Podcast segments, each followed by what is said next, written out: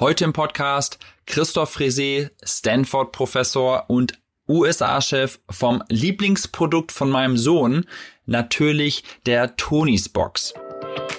We love Amazon.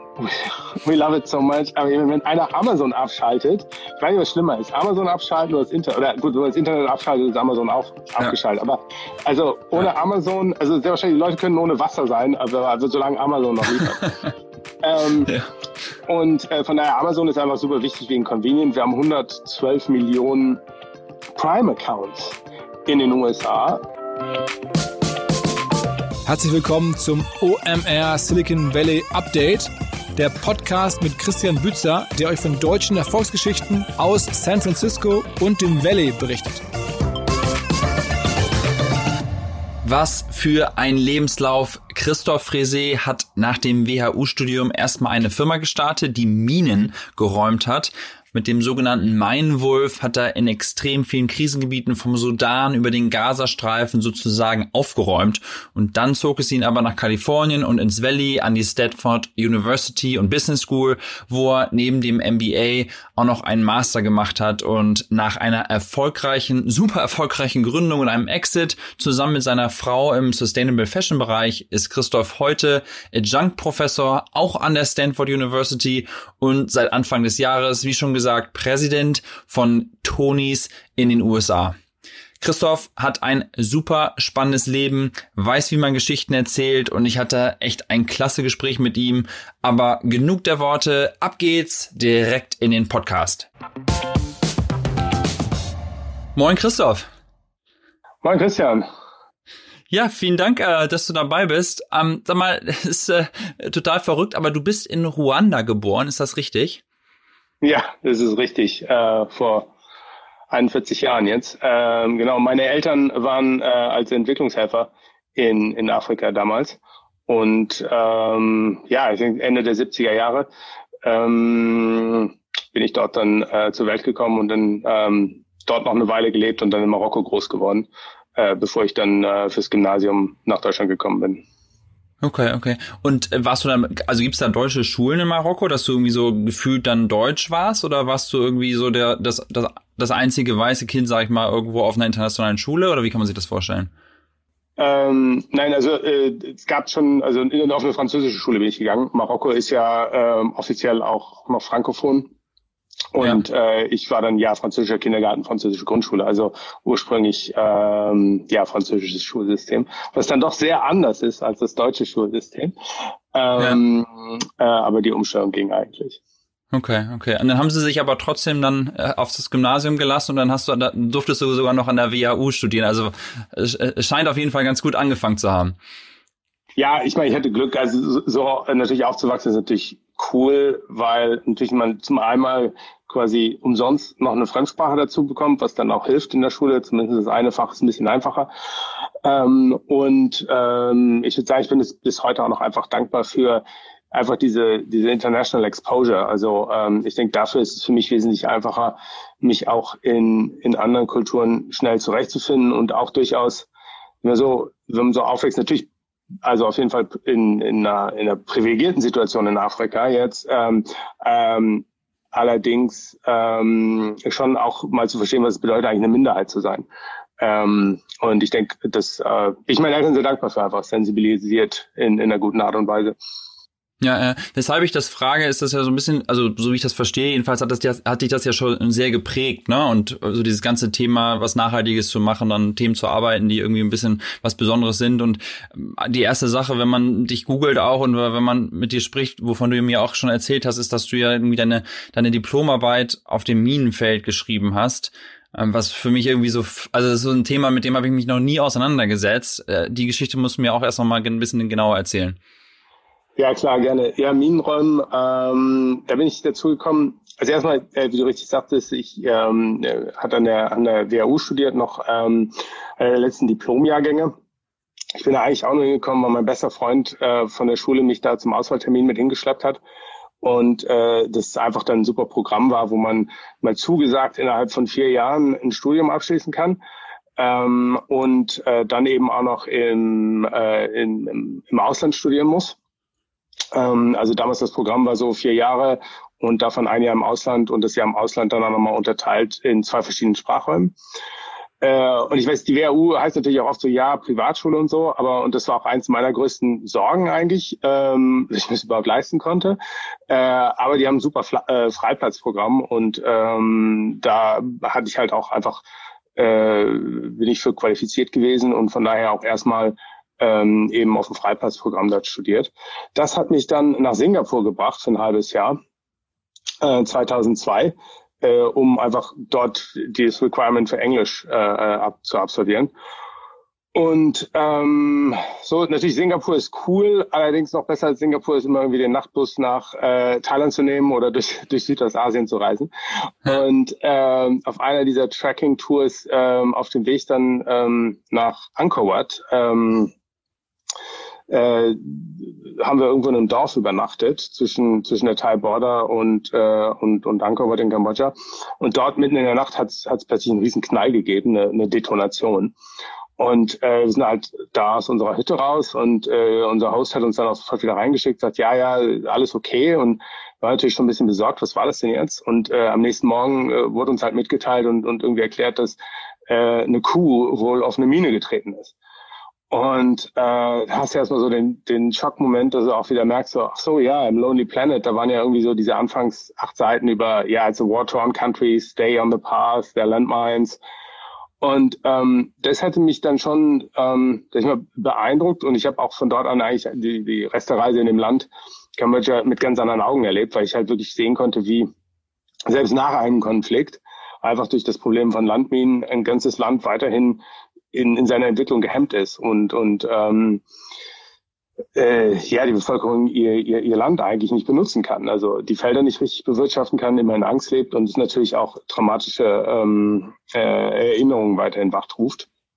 Und ähm, ja, ich habe, das hat mich, hat bei mir dazu geführt, mich weiter mit dem Thema zu beschäftigen und mal einfach Research zu betreiben. Woher kommen, also was sind Landminen, wer macht die, wer, wer, wer, wer macht die weg, äh, wer bezahlt dafür? Ähm, und dann durch Zufall, als wir zurück in Fallen da waren, der WHU, kam ein, ein fantastischer Erfinder äh, und deutscher Ingenieur Heinz Rath an die WHU. Und der hatte halt einen Prototyp entwickelt und äh, für, für eine Minenräumtechnologie, den, den Mainwolf.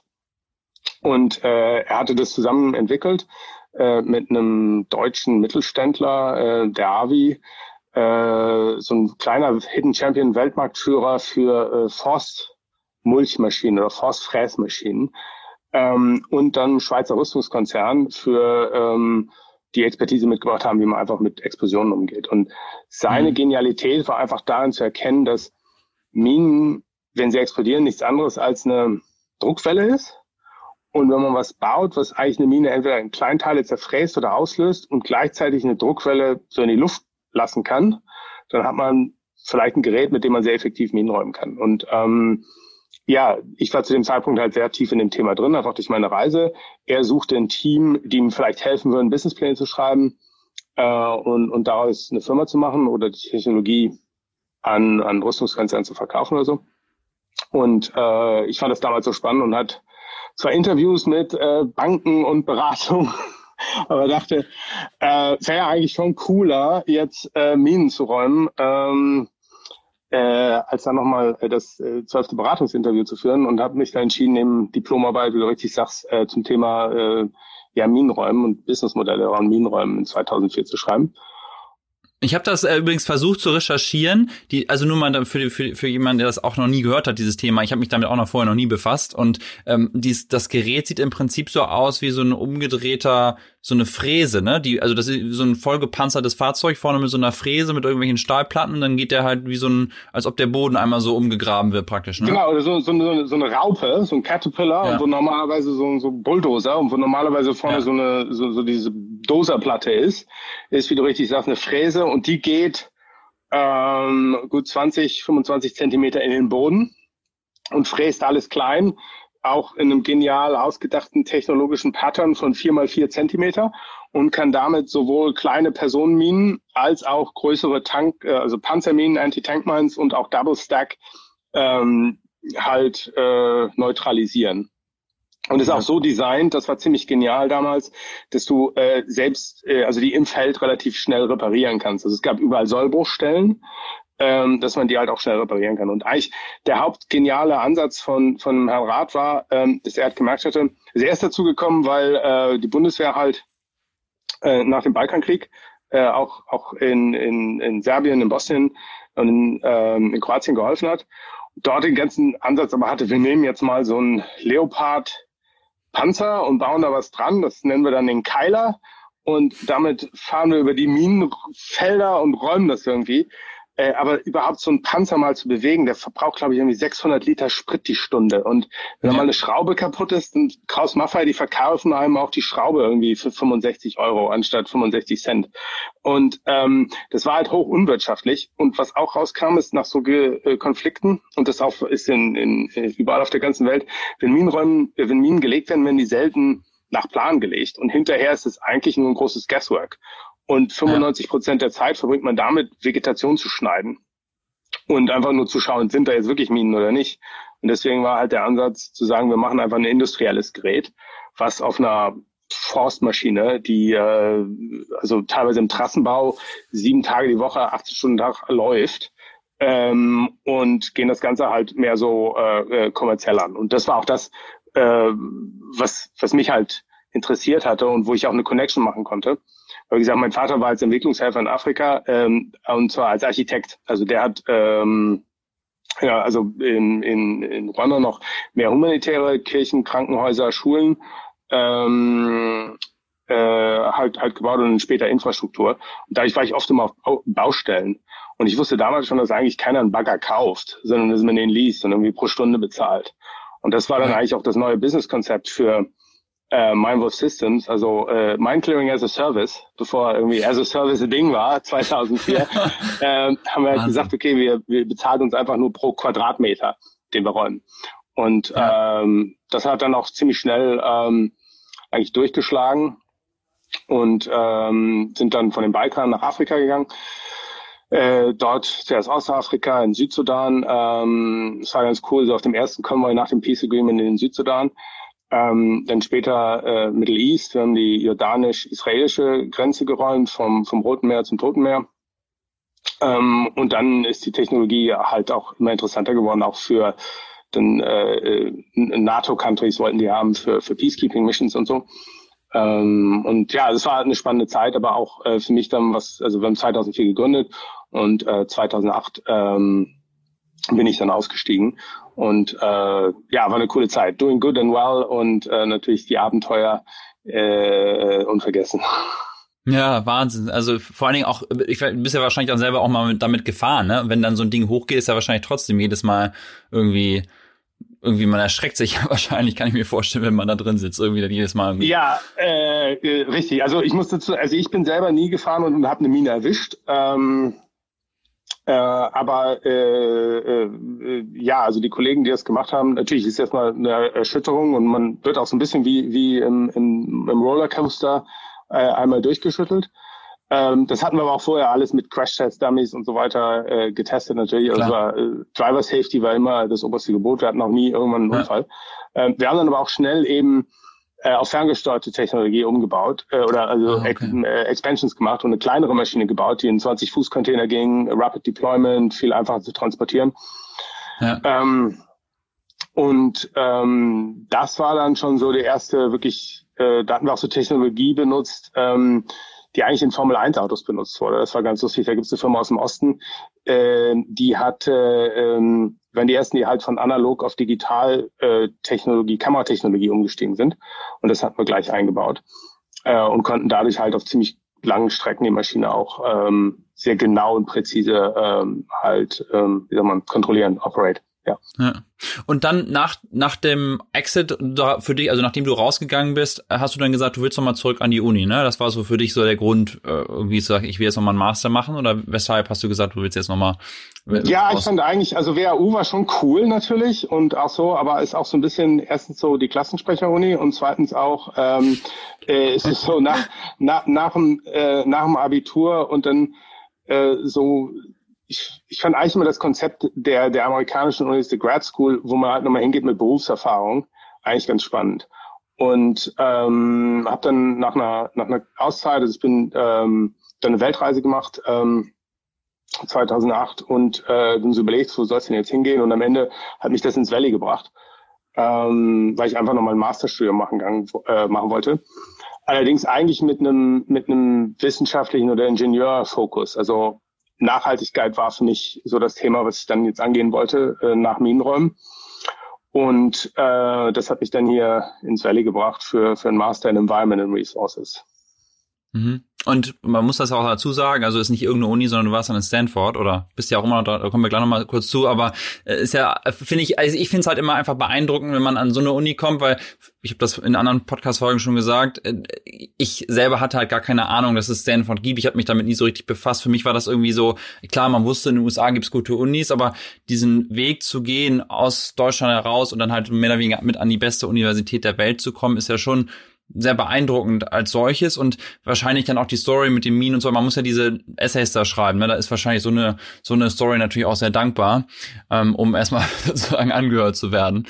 Ähm, Aber ähm, ja gut, also ich meine, äh, das schon ist, also mittlerweile, ich denke, Stanford ist schon weiter bekannt, aber eigentlich da so ganz lustige Story war genau, also ähm, äh, meine Mutter wohnt auch immer noch in Deutschland und die war natürlich schon so, ähm, ja, Studio muss es denn nochmal sein und so, willst du es denn überhaupt noch? Und dann, ja.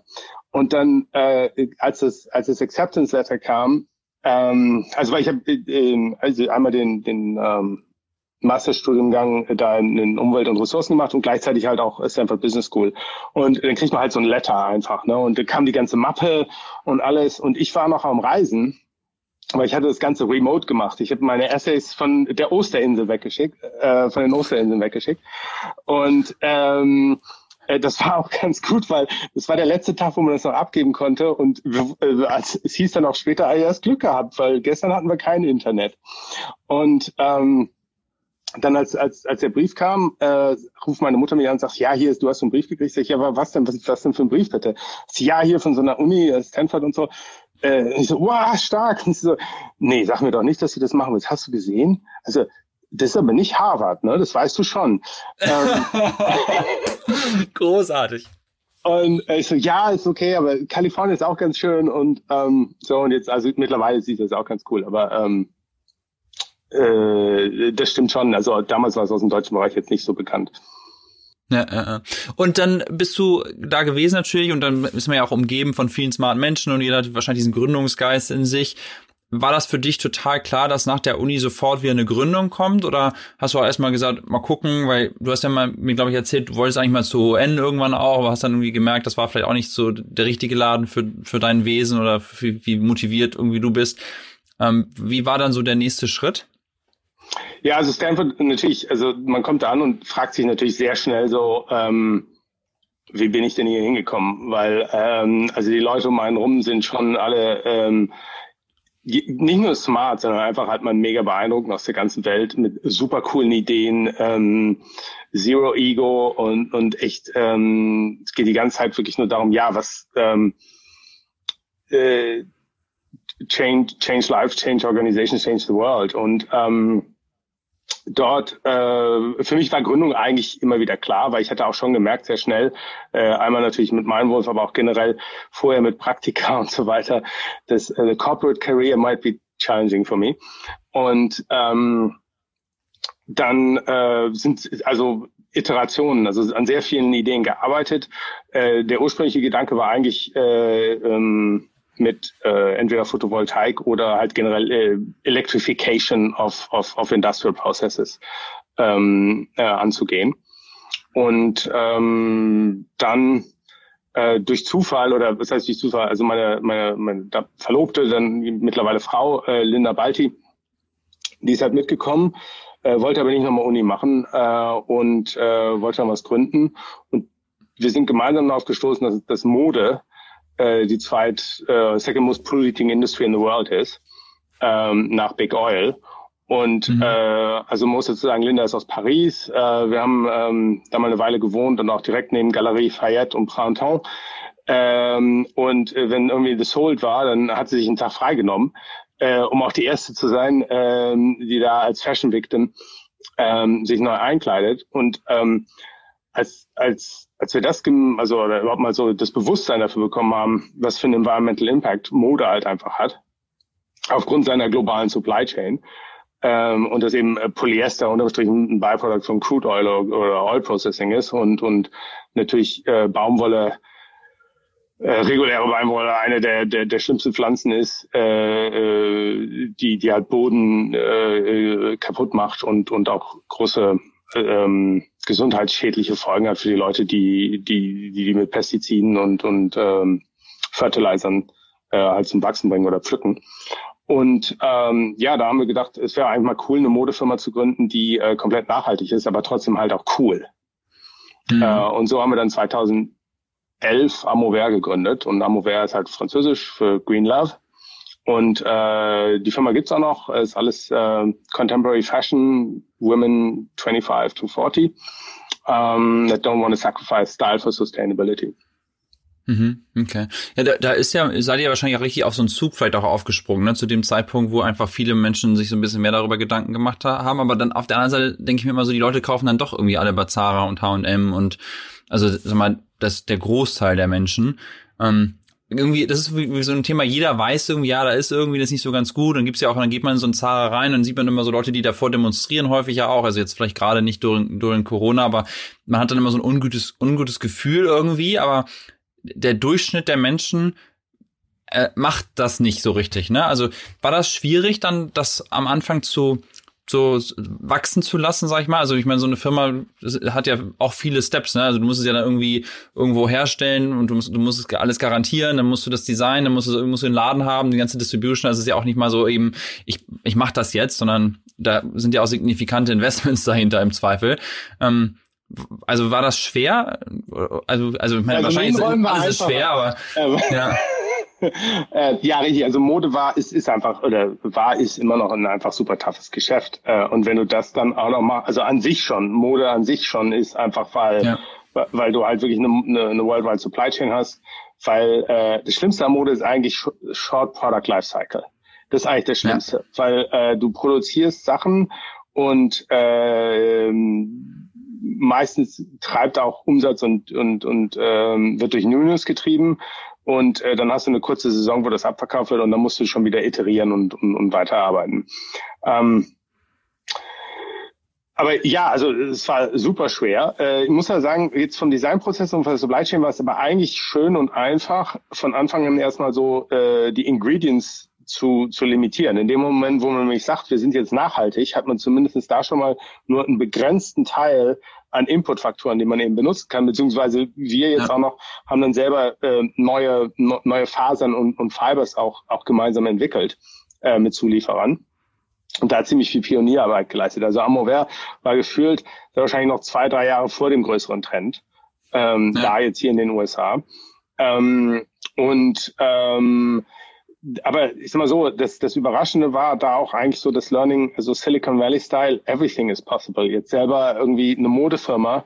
Ähm, wir hatten ziemlich schnell äh, Investoren gefunden, äh, also erstmal so Friends and Family, Class Stanford, äh, was auch ein interessantes ähm, Learning war. Ich hatte mal so ein paar Class, äh, Classmates angesprochen und gesagt, so ja, wir sind ähm, How to Finance a Company hier und, und äh, Raising Money und ähm, hätte dann eigentlich nur aus dem, aus, aus, dem Class-Umfeld und vom, vom Profs irgendwie äh, die erste Million zusammen äh, als, als, als Seed Capital. Ähm, und äh, danach dann selbst institutionelle Investoren zu finden, war ähm, wäre jetzt einfacher gewesen, ja wahrscheinlich mit einer App. Ähm, mhm. Aber äh, selbst jetzt für, für so ein traditionelles Geschäft wie Mode ähm, eigentlich äh, relativ offen. Ähm, und dann ähm, ja, ein physisches Produkt zu machen, allerdings ist halt schon härter ähm, äh, als jetzt Software, denke ich mal, ja, auf jeden Fall. Ja. Und wie, also da, habt ihr das ja gegründet, habt da Investoren eingesammelt und wie groß ist das dann geworden? Also ich meine, es gibt hier in San Francisco einen Laden, den ich kenne bei uns um die Ecke. Ist das irgendwie jetzt mittlerweile eine globale Fashion-Brand geworden oder auf welchem Niveau? Nationwide. Ja, so nationwide. Äh, die hatten auch sehr schnell am Anfang erstmal gewachsen, auch mit, mit Großhandel, also Neiman Marcus, Bloomingdale's, Nordstrom, die großen äh, Kaufhausketten, aber schnell gemerkt, dass denen auch so die Fälle wegschwemmen und sind dann direct to consumer gegangen 2014. Äh, E-Commerce, ähm, äh, mit auch einem großen äh, Mail-in-Katalog-Business. Also die Firma verschickt momentan immer noch, glaube ich, eine halbe Million Kataloge pro Monat. Ähm, und äh, dann Retail-Läden, äh, ich glaube, momentan sind es irgendwie so mittlerweile acht oder neun. Äh, mhm. In San Fran sind zwei ähm, und ähm, Bay Area, ich glaube insgesamt drei. Äh, und äh, auch ja New York, ähm, LA, Newport, Seattle. Ähm, mhm. Also hat einen guten National Footprint. Okay, okay. Und äh, also weshalb, ich meine, das ist ja ein Thema, was dann ja, wie du schon sagst, ne, das hat dich dein ganzes Leben irgendwie begleitet, du hast ja immer schon Gas gegeben, dieses ganze nachhaltige Ding war super wichtig. Wieso geht man dann da raus? Habt ihr irgendwie so eine Wachstumsgrenze erreicht oder habt ihr einfach gesagt, okay, ähm, vielleicht ist trotzdem Fashion irgendwie nicht das, was mich so richtig begeistert und es ist am Ende des Tages natürlich schon nachhaltig, aber wie, wie nachhaltig ist es, Klamotten generell herzustellen, weil trotzdem kaufen die Leute das und schmeißen es irgendwie weg? Gibt es vielleicht noch coolere Themen? Also was war dann für sich so der Punkt, wo du gesagt hast, nee, ähm, ich will jetzt doch noch mal was ganz anderes machen? Ähm, ich stelle jetzt mehrere Fragen in, in, deiner, in deiner Frage. Ich glaube, also erstmal äh, jetzt ganz konkret, bei Mode war so, ich fand es auch einfach mal, also ich wollte ursprünglich wieder was Industrielles machen. Ähm, mhm. Fand das dann aber sehr interessant zu sagen, okay, wir schauen uns jetzt mal Direct to Consumer an und aus meiner vorigen Erfahrung mit meinem Beruf wusste ich, das zu versuchen, in, zu, also weil meine Frau war ziemlich fixiert auf äh, eben Amover, in, in einem Haushalt versuchen, zwei Startups parallel zu machen, ist für eine junge Ehe sehr wahrscheinlich eher ein Stretch. Ähm, und ich sage dann, ähm, jetzt ich mal meine anderen Projekte auf die Seite und äh, wir, wir, wir bauen gemeinsam Amover. Und das war auch und ist auch bis heute noch einfach eine, eine mega, einfach so gratifying Experience mit seinem Lebenspartner, ähm, so eine Firma aufzubauen. Und deswegen ist auch so oft, äh, also wir haben jetzt einen Sohn, aber wenn die Leute fragen, so, wie viele Kinder habt ihr oder so, dann ist immer bei uns ein bisschen so Schmunzeln und so, ja, hängt davon ab, wie man Amover zählt oder so. Weil ja. halt einfach auch so viel Herzblut in eine Gründung einfach reingeht. Ne? Ähm, ja und, und, und Nurture. Ähm, jetzt, äh, äh, ja richtig, wir sind 2018, äh, haben wir es an Private Equity übergeben, äh, weil das erstmal auch eigentlich eine, also so ein, ein cooler Growth Step war. Und ähm, ich dann aber schon auch für mich einfach festgestellt hatte, Damen-Oberbekleidung war super spannend, äh, aber jetzt mehr so wegen, äh, wie, wie cracken wir denn den Direct-to-Consumer-Code für mich oder wie machen wir eine richtig coole, fast Fashion Supply Chain. Also das ist eigentlich so eine der Geheimnisse der Firma bis heute noch, ähm, dass wir halt eine komplett Domestic Supply Chain aufgebaut haben. Also Cut and Sew ist alles in, in, in San Francisco äh, und in LA mittlerweile. Und wir konnten halt irgendwie jetzt, wenn wir zwar jetzt sagen, lass mal irgendwie jetzt ein Kleidchen designen, dann hätten wir das so in vier bis fünf Wochen im Laden gehabt. Und das ist halt schon einfach mal mega, mega ähm, schnell. Ja, das war so ein Zara-Niveau, ne? Also wie die das genau, machen. Genau, das ne? war auch, das war auch so der der Case, wo ich gesagt habe. Also wenn wir, wenn wir das aufbauen, dann, dann bauen wir das genau so auf, weil nur ja. dann dann kannst du halt auch äh, wirklich schnell reagieren und vor allen Dingen du kannst auch dann nochmal über Product Lifecycle, du kannst ihn dann halt auch ernten, wenn die Nachfrage da ist. Und vorher ist es eh nur Guesswork. Also du machst Small Batches, you see what sticks und dann ähm, äh, tust das Volumen dahinter setzen. Äh, und dann, äh, ja, aber nach für mich dann eben äh, äh sieben, acht Jahren äh, war einfach so, ist, am Ende des Tages halt doch Fashion, am Ende des Tages doch Retail und ist tough, ja. Und ähm, äh, ich beneide momentan noch keinen, der momentan irgendwie einen großen Retail-Footprint hat und mit Corona gerade merkt. Äh, von daher war das für uns eigentlich ganz gutes, ähm, äh, ganz gutes Timing dann, ja. Ja, und dann hast du dir einen Investor, beziehungsweise nicht einen Investor, aber schon VC gesucht, wo du so ein Entrepreneur in Residence Programm machen kannst? Oder ist das eher so, wenn man dann in der Branche ist, man hat es irgendwie an Pi übergeben, dass das dann auf einen zukommt, weil mit vielen Menschen, mit denen ich bisher im Podcast gesprochen habe, die haben irgendwann mal so einen Schritt in ihrer Karriere gehabt, dass sie einfach so ein Entrepreneur in Residence Programm irgendwie hatten. Und es, es klingt irgendwie immer so nett, man darf da irgendwie reingehen und man hat da irgendwie einen Schreibtisch und man hier denkt dir mal was Neues aus so ein bisschen, also war das so ein wichtiger Schritt für dich auch irgendwie oder? Ja, also ich habe äh, ich habe nach nachdem wir äh, Amor Werk verkauft hatten, dann ähm, äh, habe ich Entrepreneur in Residence gemacht beim ähm, Stanford Research Institute, auch auch SRI genannt. Ähm, das ist jetzt kein klassischer VC in dem Sinne, ähm, also es ist eher wie so ein Max Planck Institut, Fraunhofer Institut an Steroids. Ähm, es wurde in den 50er Jahren von von der Uni ähm, äh, quasi als, als Offspin äh, gemacht. Ähm, hat eigentlich jetzt bis auf den Namen eigentlich auch wenig mit der Uni noch zu tun oder gar nichts mehr. Und äh, ist vornehmlich im, im Government Contracting äh, unterwegs für äh, Technologie Research. Und ähm, äh, sehr viele grundlegende Erfindungen des Silicon Valleys ähm, äh, kommen halt aus dem SRI, also die Maus, ähm, äh, auch äh, Siri, äh, also im Spracherkennungsbereich haben die eigentlich alle Grundlagen gesetzt. Ähm, und äh, die haben ein Programm, äh, wo jedes Jahr ein paar Leute reinkommen, um dann quasi bei denen durch, durch den Research und das Tech-Stack gehen zu dürfen, äh, um zu schauen, was man realisieren kann. Und ähm, ähm, ja, das habe ich letztes Jahr gemacht. Äh, war eine mega krasse Erfahrung, einfach zu schauen, wie tief da auch ähm, wie weit in die Zukunft schon, schon Technologien entwickelt werden und auch zu einem Stadium gebracht werden, dass man die mal austesten kann oder ausprobieren kann. Äh, natürlich immer sehr ähm, Low-Resolution Prototypes, aber einfach so von der Funktionalität ähm, äh, ziemlich da. Und es war eine relativ stimulierende Zeit, äh, wo ich auch wirklich einige sehr bahnbrechende Sachen gesehen hatte. Ähm, allerdings für mich immer wieder dann auch die Frage war, ähm,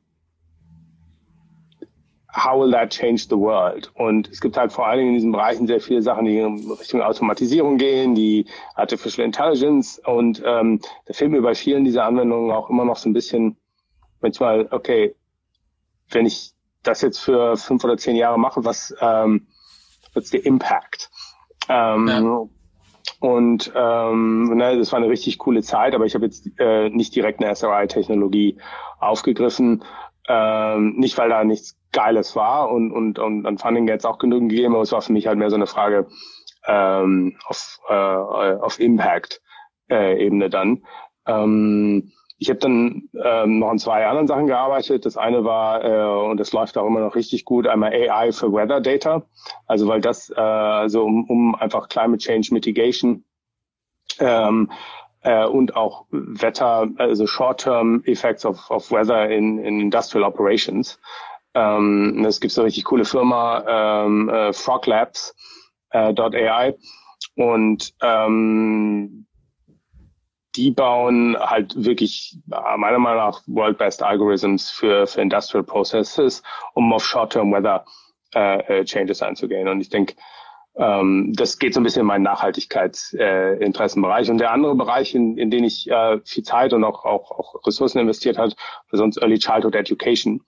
Ähm, how to develop the young minds of the future und ähm, äh, bin da auch sehr aktiv geworden, sogar äh, so als Fun, mal Cashflow-Projekt oder äh, Operations-Projekt äh, habe ich zwei Kindergärten gekauft in, in, in Texas mit ein paar Partnern zusammen und äh, bin da ziemlich gut auch eingestiegen, was so Curriculum Development eingeht und, und Early Childhood Development.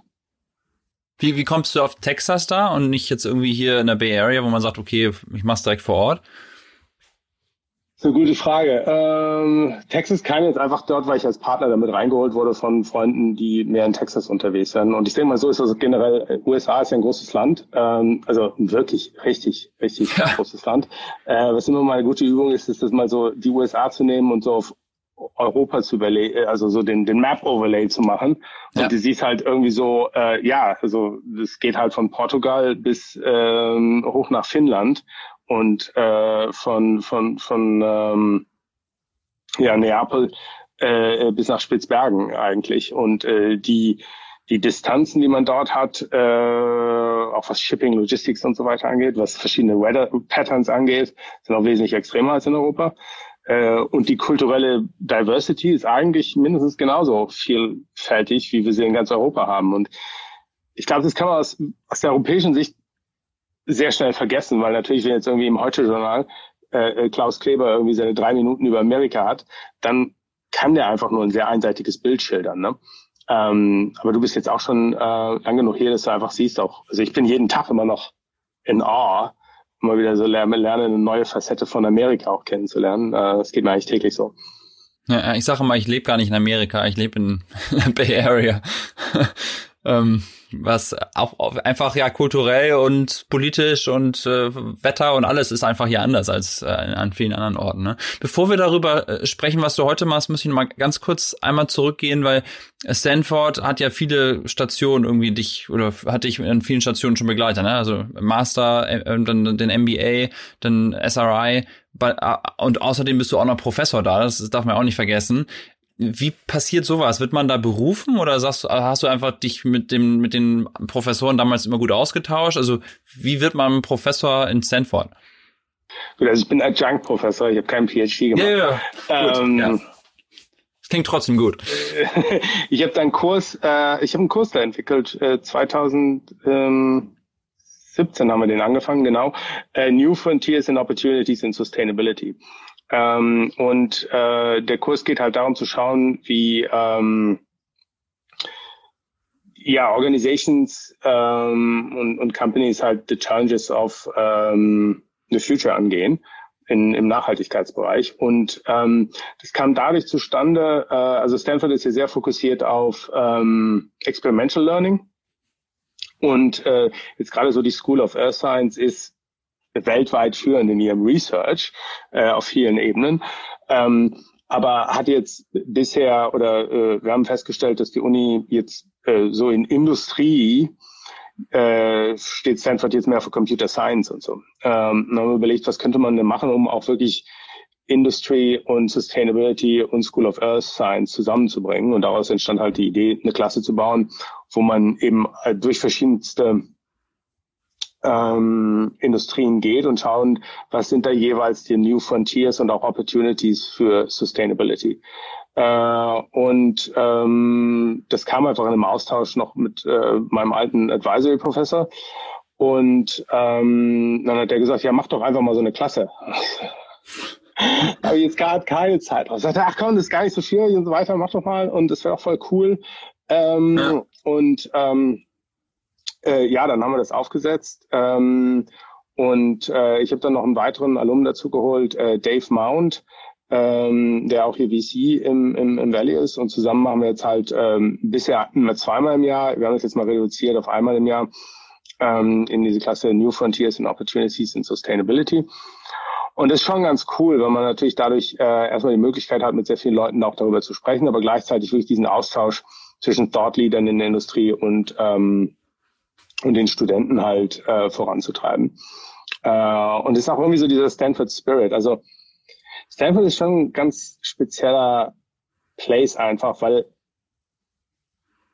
e-, everything is possible. Also klar, du kommst da hin und die sagen dir, ähm, so viel Credits musst du haben, um, um ähm, ein Diplom zu bekommen, aber eigentlich sehr wenig, warum, wieso, weshalb, von welcher Schule, vom, vom, vom, von welchem Department. Du kannst ja eigentlich deine, deine Credits ziemlich frei zusammenwählen. Und selbst wenn die jetzt erstmal nicht äh, bei dir auf dem Lehrplan stehen, äh, habe ich ziemlich schnell gelernt, well, Christoph, if you think this class is really important for you, then write a petition. Und dann schreibt man einen Brief äh, an seinen Advisor und sagt dazu, ich würde jetzt aber doch gerne hier äh, Design Thinking an der D-School nehmen äh, aus den und den Gründen und sagte, ja, kein Problem, counts. Ähm, ja. Und ähm, ähm, ja, da, in dem Spirit kam das auch einfach zustande, weil, äh, weil es hieß, ja, das wäre mal eine coole neue Dimension, äh, die Studenten auch directly so mit Movers und Shakers in Sustainability zusammenzubringen und ähm, haben wir diese Klasse gegründet, ja. Mega, mega. Und das ist dann praktisch einfach so ein Programm über ein paar Wochen oder das sind dann einfach so ein paar Stunden pro Woche, wo du dann über einen bestimmten Zeitraum da bist. Also jetzt nicht, dass du irgendwie jede Woche irgendwie montags immer von morgens bis abends da bist, sondern halt nein, nein, um Gottes Willen. Also ich habe ich hab die Class mhm. halt einfach, um die muss ich mich kümmern und äh, die ist immer freitags äh, und dann jetzt auch nur once a quarter. Also die lief jetzt gerade von April bis Juni. Ähm, mhm. Und interessant, dieses Jahr auch zum ersten Mal über Zoom. Äh, wo ja. wir früher immer gedacht hatten, das wäre eigentlich so wichtig, immer diesen Speaker oder auch generell die Class halt mit 50 Studenten zu haben. Äh, und ja, diesmal war sie mit, äh, wir haben dann auch die, die, die Classroom Limitations aufgemacht äh, und äh, die waren, ich glaube, weit über 80 äh, Studenten halt alle auf Zoom. Äh, und die waren dann auch teilweise auf der ganzen Welt verteilt. Ähm, und haben das dieses Jahr zum ersten Mal über Zoom gemacht. War auch eine neue Erfahrung, aber ich glaube auch, das wird noch ein Side-Effekt sein von Covid. Also Graduate Education vor allen Dingen ist jetzt nochmal, hat eine ganz neue Dimension bekommen und, und ich glaube, kann auch noch viel schneller demokratisiert werden, weil jetzt auch selbst so eine Institution, die immer so darauf war, ja, you need to be in person und so weiter, echt gemerkt hat, wie viel eigentlich virtuell geht und ja. wie weit man damit eigentlich noch einen Impact haben kann. Also ich glaube, ähm, diese Zoom-Kultur, wie wir sie jetzt haben, die, die wird die Welt nachhaltig verändern und auch, glaube ich, uns so viel mehr Freiräume äh, schaffen ja. und Access schaffen. Ist und, und vielleicht kann sie auch so, so Zugang ähm, erweitern. Ne? Also Stanford ist ja schon sehr genau. limitiert, die Anzahl der Personen. Ich meine, theoretisch, ob da jetzt 50 sitzen oder 500 oder 5000 Leute, theoretisch kann das ja Stanford egal sein in gewisser Weise, wenn halt dann mal mehr Leute irgendwie den Inhalt irgendwie wahrnehmen können und dadurch irgendwie was Cooles bewegen können, warum nicht? Ne? Also so, äh, dass man das so krass künstlich limitiert, ist ja eigentlich eher so eine Quadrat ein Quadratmeter-Problem eigentlich, was man in der Uni hat, was man ja digital nicht so richtig dann wieder hat. Ja, wobei da muss ich sagen, sind natürlich schon die, die, die amerikanischen Unis generell sehr frei, oder es gab Unis um die ganze Welt mittlerweile sehr frei geworden, was, was generell den Content Sharing angeht. Oder es gibt ja, das ist ja das Grundprinzip von akademischer Forschung, dass alles halt einsehbar ist und, und, und frei zur Verfügung steht. Ähm, ich glaube, der, was weiterhin das Schwierigste ist, und das haben wir jetzt auch gemerkt, und da mussten wir kreativ werden. Also ich glaube fest daran, den, den Teil, den man jetzt von Professoren oder von Speakern oder so bekommt, das ist maximal die Hälfte der Miete, irgendwie in Graduate Education. Klar. Die andere Hälfte ist wirklich von deinen Klassenkameraden zu lernen und, und diese interpersonal Interactions zu haben, wo man mit Teams an, an Problemen gemeinsam arbeitet, wo man interdisziplinär arbeitet. Und äh, das bedarf halt schon diesem Personal Exchange. Ja. Ähm, aber hey, Zoom Breakout Rooms oder äh, wir haben halt äh, dafür gesorgt in unserer Klasse, dass man halt in ähm, äh, Interdisciplinary ähm, Sustainability Experience machen musste. Und äh, also wir haben, und die Studenten bei uns kommen von allen Fakultäten in unserer äh, in unserem Kurs und die haben halt aufgeteilt nach den verschiedenen Fakultäten. Und dann äh, mussten die drei Interviews führen mit anderen Studenten, die halt nicht in ihrer Fakultät sind äh, und sich über Nachhaltigkeit und Sustainability austauschen und dadurch eigentlich auch so riesen Blindspot mal aufgefüllt wurden äh, wo ich sagte, wow, ich, das macht ja, so, das ist ein Ingenieur, der denkt darüber ganz anders nach als ich äh, von Social Science oder als, als, als der andere da von der Business School. Und ähm, das ist halt die Herausforderung, glaube ich, in Online Education. Es geht ja nicht nur um den Stoff dann weiterzubringen, ähm, klar, sondern klar. wie man halt so Leadership, Interpersonal Dynamics und die Sachen halt fokussiert. Ja, ja, ja. Ähm, du hast ja gerade schon mal angesprochen, dass du eben dich sehr um Kinder-Education und Kinder, also dass du sogar Kindergärten irgendwie mit eingestiegen bist. Ähm, und dein Hauptjob heute ist ja bei dem Lieblingsprodukt von meinem zweieinhalbjährigen Sohn. Ähm, das, also du bist bei Vanilla Ice Cream? äh, genau, schon Vanilla Ice Cream ist natürlich noch, noch muss man sagen, ist vielleicht kommt gerade noch da drüber, aber das Ding ah. läuft halt wirklich einfach mal den ganzen Tag eigentlich, ne? Also es fängt morgens das erste, was wir machen, wir gehen runter ins Wohnzimmer. Das witzigerweise, wir hatten es vorher bei ihm im Zimmer stehen und jetzt seit ein paar Wochen im Wohnzimmer und das hat hatte die Konsumstunden pro Tag nochmal deutlich erhöht, weil wir einfach, also er spielt halt da, wo wir sind, ne? Also wir sind halt ein riesen also ich persönlich bin ein Riesenfan, mein Sohn ist ein Riesenfan, deswegen möchte ich unbedingt jetzt ein bisschen über Tonis noch sprechen im, im, äh, hier. Und ähm, ja, erzähl mal vielleicht so ein bisschen, äh, wie du da überhaupt dazu gekommen bist zu Tonis ähm, und weshalb für dich das so relevant ist, weil man jetzt, wenn man erst auf Tonis guckt, vielleicht denkst du, wieso, was hat das denn jetzt irgendwie mit mit äh, Sustainability oder Kindererziehung zu tun? Ähm, äh, ja, finde ich finde ich super spannend. Ja, klar. Also genau, ich bin jetzt seit Anfang des Jahres ähm, halt äh, für, für, für Tonis ähm, hier in den USA äh, am Start. Ähm, du sagst jetzt, wie bin ich dazu gekommen? Äh, also ich hatte eben schon gesagt, ähm, ich habe mich für den Bereich äh, Early Childhood Education interessiert und äh, war dann dort auch sehr aktiv. Ähm, aus dem Netzwerk hier in dem Bay Area ähm, äh, habe ich über über äh, Tonys gehört, äh, weil es dort ja auch auch letztes Jahr ein Private Equity äh, äh, Event in Deutschland gab und ähm, ich hatte mir das angesehen und gesagt, wow, das ist a once in a lifetime opportunity, so ein Produkt, ähm, was wirklich, also ähm, aber value-wise, also jetzt, ich bin ja schon auch so ein bisschen als Deutscher groß geworden mit einem Kassettenrekorder und und und Benjamin Blümchen und Bibi Blocksberg und und, und Hallo Spencer ja. und so. Äh, und ähm, dann auch als als als Vater hier in Amerika war das schwierig für mich, dass ich meinem Kind nicht wirklich so diese Hörspielkultur geben konnte. Ähm, und dazu muss ich ganz kurz einwerfen, sorry, dass ich unterbreche, aber ähm, wenn ich all meinen amerikanischen Freunden von Tonys erzähle, ähm, und ich habe eine Story darüber gemacht, das habe ich dir auch schon erzählt, bei LinkedIn gibt's so Stories auch, da hat sich der CEO von LinkedIn bei mir gemeldet und sagt, oh, was ist das denn vom Produkt? Dann habe ich ihm das halt erklärt.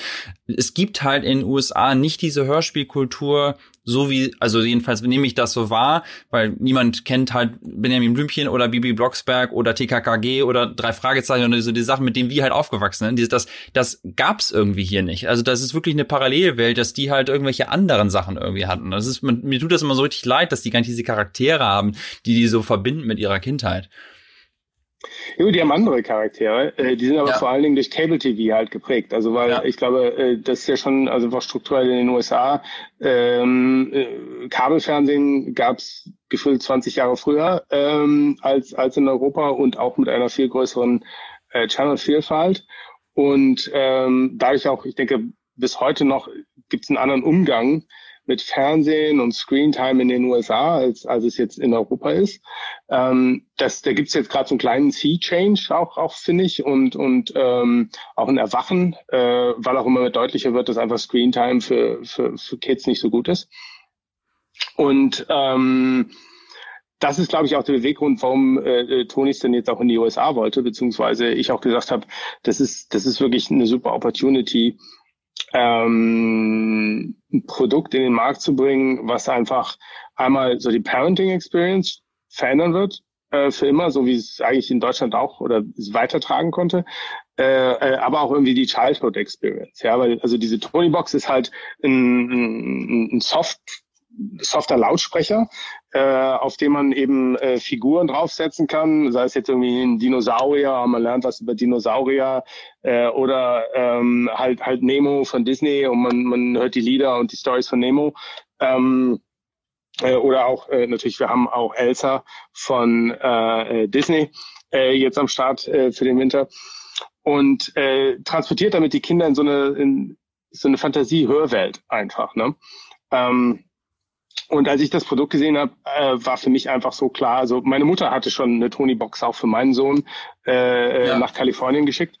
Äh, war einfach für mich so klar, wenn man, wenn man Same so das, ja genau, Omi, Omi schickt die deutsche Propaganda, äh, damit, die ja. Kinder, damit die Enkelkinder auch nicht vergessen, Deutsch zu sprechen. Ähm, aber eben auch im amerikanischen Kontext einfach so wichtig, weil äh, äh schon Eltern suchen nach Alternativen für, für Screen Time, aber bisher gibt's sie nicht. Beziehungsweise was Eltern momentan eigentlich noch viel mehr suchen ist, ähm, eine Alternative zu ihrem eigenen iPhone oder, oder, oder Smartphone. Weil was ja wirklich der Fall ist, ist eigentlich, was wir jetzt auch merken, more and more im Product Testing, wenn wir das ähm, Familien hier geben, die Eltern sagen sofort, oh, so mein Telefon habe ich jetzt wieder, weil vorher heißt halt so, äh, hey, ich möchte jetzt mal ein, ein Lied, also hier Baby Shark to Do, äh, wenn mein Sohn kommt und sagt, was will, Baby Shark to Do hören, was ging dann vor der Tony Box ab, also ich mache mein, mein, mein iPhone auf und ich type in Baby Shark to Do und wir kommen auf YouTube und äh, dann ist entweder Werbung oder nicht und dann schauen wir Baby Shark Do, aber dann natürlich das UX ist ja auch so gebaut, es geht ja nicht nur um Baby Shark, sondern man sieht ja auch drunter, die anderen suggested Sachen, äh, Topics. Und dann sind wir auch ganz schnell in so einem ähm, Rabbit Hole, ähm, was natürlich sehr smart designt wurde. Und wir sind dann auch irgendwann nicht mehr nur bei Baby Shark, sondern plötzlich auch bei Power Rangers und anderen Produkten, die wir jetzt als Eltern vielleicht auch gar nicht so gut finden. Äh, aber dadurch werden die Kinder sehr früh halt irgendwie auf dieses Smartphone auch fixiert. Und, und die Tony Box ist da halt einfach mal der totale Relief, weil das Kind kann, also wo es ja prima bei der Tony Box geht, ist ja Autonomous Play. Das Kind kann einfach, dadurch, dass es den Charakter draufsetzt, selber die, äh, die Musik abspielen lassen, die Geschichte abspielen lassen und in dem Moment, wo es den Charakter wieder runternimmt, hört es auch wieder auf und äh, einfach diese Autonomie Kindern zu geben, finden die auch ganz super. Das finden die auch besser als den, den Shiny Screen, weil Autonomy ist das, was uns treibt irgendwie als Menschen. Ja, I'm in charge, I, I'm, I'm doing this, uh, I make fire. Und äh, das erlaubt halt die Tony-Box schon einem Dreijährigen einfach.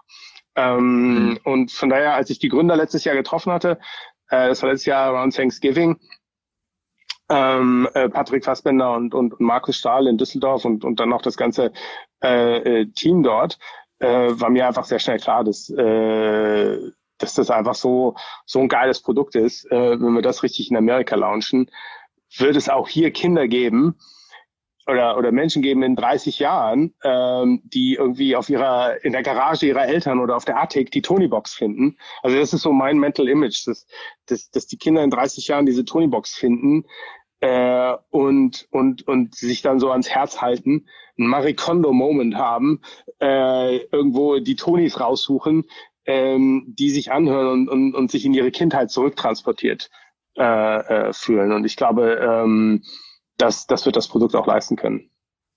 Ja, also ich, ich, ich glaube so so stark daran und als das also ich habe immer darauf gewartet, dass wann kommt Tonys in den USA raus, weil das ist ja auch nicht nur so du kriegst diese Box zugeschickt, sondern dann brauchst du ja neue Charaktere und dann mussten wir immer irgendwie pa paketeweise die erstmal zu meinen Eltern schicken und die haben die dann hier wieder rüber versch verschickt Graham in der Summe. Graham Pod, ja. Äh, ja, ja, genau, genau, deswegen bin ich jetzt total happy, dass es dieses Produkt jetzt endlich auch hier zu zu kaufen gibt. Ähm, ähm, natürlich vielleicht dann nicht mit den deutschen Charakteren, aber Genau, äh, ab dem 23. September äh, dann auf tonys.com in den USA, aber auch bei Target mhm. ähm, und, und bei Amazon und äh, auch so 200, 250 ähm, Toy Specialty Stores äh, im ganzen mhm. Land äh, die dann, wie du richtig sagst, also primär oder äh, erstmal jetzt nur englischen Content, äh, den wir auch komplett lokalisiert haben. Also ist dann wirklich die die die American Children's Songs vom äh, äh, Bingo B-I-N-G-O und uh, The Wheels on the Bus and If You're Happy and You Know It, Clap Your Hands and Old MacDonald mhm. Had a mm-hmm. Farm und, ähm, um,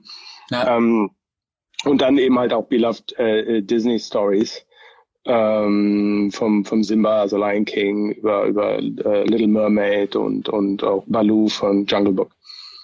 Ja, also ich finde das ja schon sehr beeindruckend, wie das in Deutschland eingeschlagen ist, ne? Weil es ist ja so ein Household-Item. Irgendwie, es gibt niemanden mehr, der das nicht kennt. Wahrscheinlich hat das so eine Markenbekanntheit, also jedenfalls von kindernahen Menschen irgendwie von wahrscheinlich über 90 Prozent in Deutschland mittlerweile. Jedenfalls ist das so meine Wahrnehmung, weil jeder, den ich kenne, der kennt das auch. Und die Firma ist ja gerade mal, wie alt sind die? Drei, vier Jahre oder so? Also es gibt's ja noch okay, so. Also seit 2016 im Markt, ja. Ja, ja, genau, Wahnsinn. Und ähm, Deutschland ist natürlich dann, wie du gerade auch sagst, ein viel kleineres Land und die USA ist halt so verschieden. Ne? Also eine weiße, blonde Bibi Blocksberg wird halt in den USA im Zweifel nicht überall fliegen. Ähm, also natürlich hast du da die Disney-Figuren und so weiter, aber wie gehst du in so einen Markt ran? Also sagt man jetzt mal, weil du sagst 300 Specialty Stores, ist das so eure Erfahrung aus dem Modebereich auch, dass du weißt, wie geht so Distribution oder gehst du erstmal so in die Center und nach San Francisco und LA und New York? Also wie fängt man da an? Man, ich wüsste gar nicht, wo, wo, wo ist jetzt der erste Schritt, weil das ja ein Riesenland ist. Ja, das stimmt. Äh, und also wenn du sagst, klar, Bibi Boxberg oder so, ähm, äh, ist, ist der German. Also man muss natürlich schauen, also wenn wir, wenn man im Early Childhood Education Space unterwegs ist, wo, wo, wo Toni natürlich ist, geht es vor allen Dingen darum, sehr lokalisierten Content zu haben. Deswegen, wie ich schon gesagt habe, eben mhm. einfach so die Standard Children's Lieder und die Standard Lullabies ähm, äh, müssen halt müssen halt angeboten werden. Ähm, Content generell, ich denke auch Diversity ist, ist, ist eben ein viel größeres Thema. Also deswegen sind wir auch voll stolz, ja. dass wir auf unserer Seite kannst du, äh, also die, du wählst hier die Tony-Box aus, du wählst sie aber auch aus äh, den, äh, den Kreativ-Tony, äh, der darauf steht, in verschiedenen Hauptfarben. Also du holst ja auch einen braunen Super. oder einen schwarzen. Und das war uns von Anfang an ganz wichtig, dass wir einfach auch äh, äh jeder Familie die Option geben können, dass sie quasi einen Toni zu Hause haben, äh, der so aussieht wie die eigene Familie. Ja. Äh, ja. und äh, das merken wir auch momentan voll in den Verkaufszahlen. Es ist äh, almost one-to-one -one wie the American Census, äh, wenn es einfach um, um, um, um den Diversity äh, Breakdown geht. Ähm, dann Distribution. Ich meine, da ist ja sowieso 2020 eine riesen Wundertüte. Ähm, äh, ich weiß nicht, wie lange der, der, die, dieser Podcast noch laufen wird, aber wenn irgendeiner mal in fünf Jahren hört, also Jahr 2020 war das Jahr von Covid äh, und eine Worldwide Pandemic. Ähm, und damit war nicht ganz klar, was eigentlich im, im, im Retail dieses Jahr auch überhaupt gehen wird. Von daher haben wir sehr schnell, äh, wir hatten eigentlich noch eine viel größere Retail-Strategie am Anfang, äh, geplant, weil das auch äh, die Firma sehr erfolgreich in, in Deutschland gemacht hat. Weil es ein Produkt ist, was erklärt werden muss und vor allen Dingen auch in, in den USA erklärt werden muss, äh, weil also bisher, also die, die Kinder sind ja in den USA trotzdem momentan super happy und stoked und Parenting auch funktioniert ohne die Tony Box mhm. äh, und und äh, von daher ist ein Produkt, was erklärt werden muss. Da hatten wir eigentlich schon groß auf den Einzelhandel gezählt aber müssen natürlich jetzt wegen Covid komplett umdenken. Äh, daher großer Shift zu Direct-to-Consumer Online. Ähm, dann natürlich eine ganz ähm, große Influencer-Kampagne, die aber auch total dezentralisiert ist. Also wir arbeiten wirklich mit, mit Nano- und Micro-Influencern in, in, in allen 50 Bundesstaaten, auch in Alaska ähm, und Hawaii äh, zusammen, um, um das Produkt halt lokal, vor allen Dingen über Instagram und Facebook ähm, auch, auch zu erklären. Und dann geht es auch darum, was sind denn die Kanäle, die den Eltern vertrauen, ja. Und, und da ist natürlich in den USA ähm, äh, so, ich denke da so über drei Pillars nach. Also der eine ist, äh, ist, ist auf jeden Fall äh, Target äh, oder auch, äh, wie man gerne manchmal sagt, Target. Ähm, weil Target ist einfach äh, für, ja, für jede Mutter eigentlich so äh, in den USA äh, der, der Markt. Ja, alles, was bei Target ist, ist, ist, ist geprüft, ist hohe Qualität, ähm, äh, ist, ist kuratiert. Äh, von daher war uns da sehr wichtig, äh, schnell mit, mit Target zusammen, äh, mit Target zusammenarbeiten zu können. Das haben wir auch gleich geschafft. Äh, sind dann jetzt aber eben nicht, äh, haben dann eben gewechselt noch im April von einer, von einer In-Store-Strategie zu einer Online-Only-Strategie, wo ich auch ganz happy drüber bin. Ähm, der zweite Pillar in Amerika muss man einfach sagen, nichts geht um Amazon herum. Und da gibt es ja wahrscheinlich, also ich weiß, es gibt einen riesengroßen kulturellen Unterschied, wie man Amazon in Deutschland sieht und wie man Amazon in den USA sieht we love Amazon. We love it so much. Aber wenn einer Amazon abschaltet, ich weiß nicht, was schlimmer ist. Amazon abschalten oder das Internet, oder gut, wenn man das Internet abschaltet, ist Amazon auch ja. abgeschaltet. Aber also ohne ja. Amazon, also sehr wahrscheinlich, die Leute können ohne Wasser sein, aber also, solange Amazon noch liefert. ähm, ja. Und äh, von daher, Amazon ist einfach super wichtig wegen Convenient. Wir haben 112 Millionen Prime-Accounts in den USA. Ähm, und äh, das bedeutet halt Next Day äh, Delivery in, in, dem, in einem Metropolitan Area und in anderen Areas vielleicht Two-Day Delivery.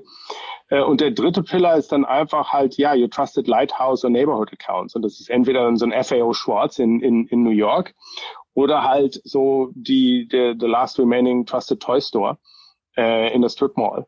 Ähm, und ähm, ja, die drei Kanäle werden wir bespielen, zusätzlich zu unserem eigenen halt, halt tonys.com.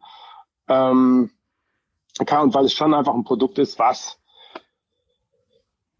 ja, was es ist ein Omnichannel-Produkt unterm Strich. Und mhm. wir haben halt, wir haben halt auch das große Glück, das muss man halt auch sagen, dass wir sind jetzt halt jetzt nicht nur einfach ein Startup äh, in den USA, sondern wir we stand on the shoulders of giants. Also ich sag mal so, dass ja. der Erfolg von Tonys in Deutschland ist, ist has not gone by unnoticed. Also andere Leute haben das ja. auch mitgekriegt, was das für ein Erfolg ist. Vor allen Dingen unsere Lizenzpartner, also ähm, äh, Disney vor allen Dingen, hilft uns auch ungemein in den USA, äh, uns im Handel so richtig zu positionieren.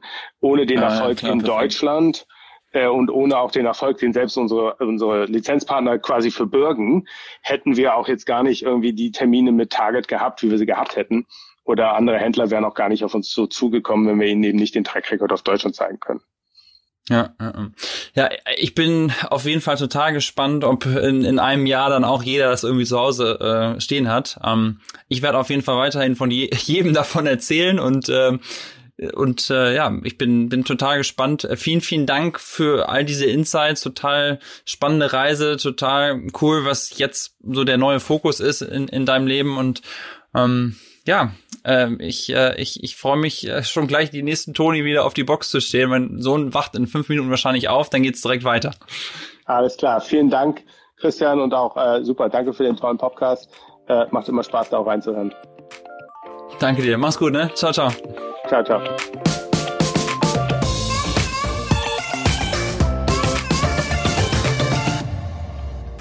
Das war es schon wieder mit dem Podcast. Wer noch keine Tonys Box hat, der sollte sich das echt mal angucken. Vor allem für jeden, der Kinder hat, ein sozusagen absoluter Haushaltsitem. Ich bin, wie man es sicher schon gemerkt hat, echt ein Riesenfan.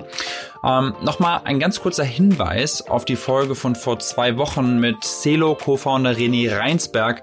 Ich habe im Nachgang eine super nette Nachricht auf LinkedIn von einem Hörer, Dominik Klein, bekommen mit dem Hinweis, dass man bei Coinbase jetzt Celo kostenlos bekommen kann, wenn man ein paar Learn-Videos schaut. Wer also den Podcast schon gehört hat, der sollte sich das echt mal ansehen. Einfach auf coinbase.com slash earn slash Celo gehen. Und für alle anderen nochmal die Empfehlung, sich vielleicht die letzte Folge auch nochmal anzuhören.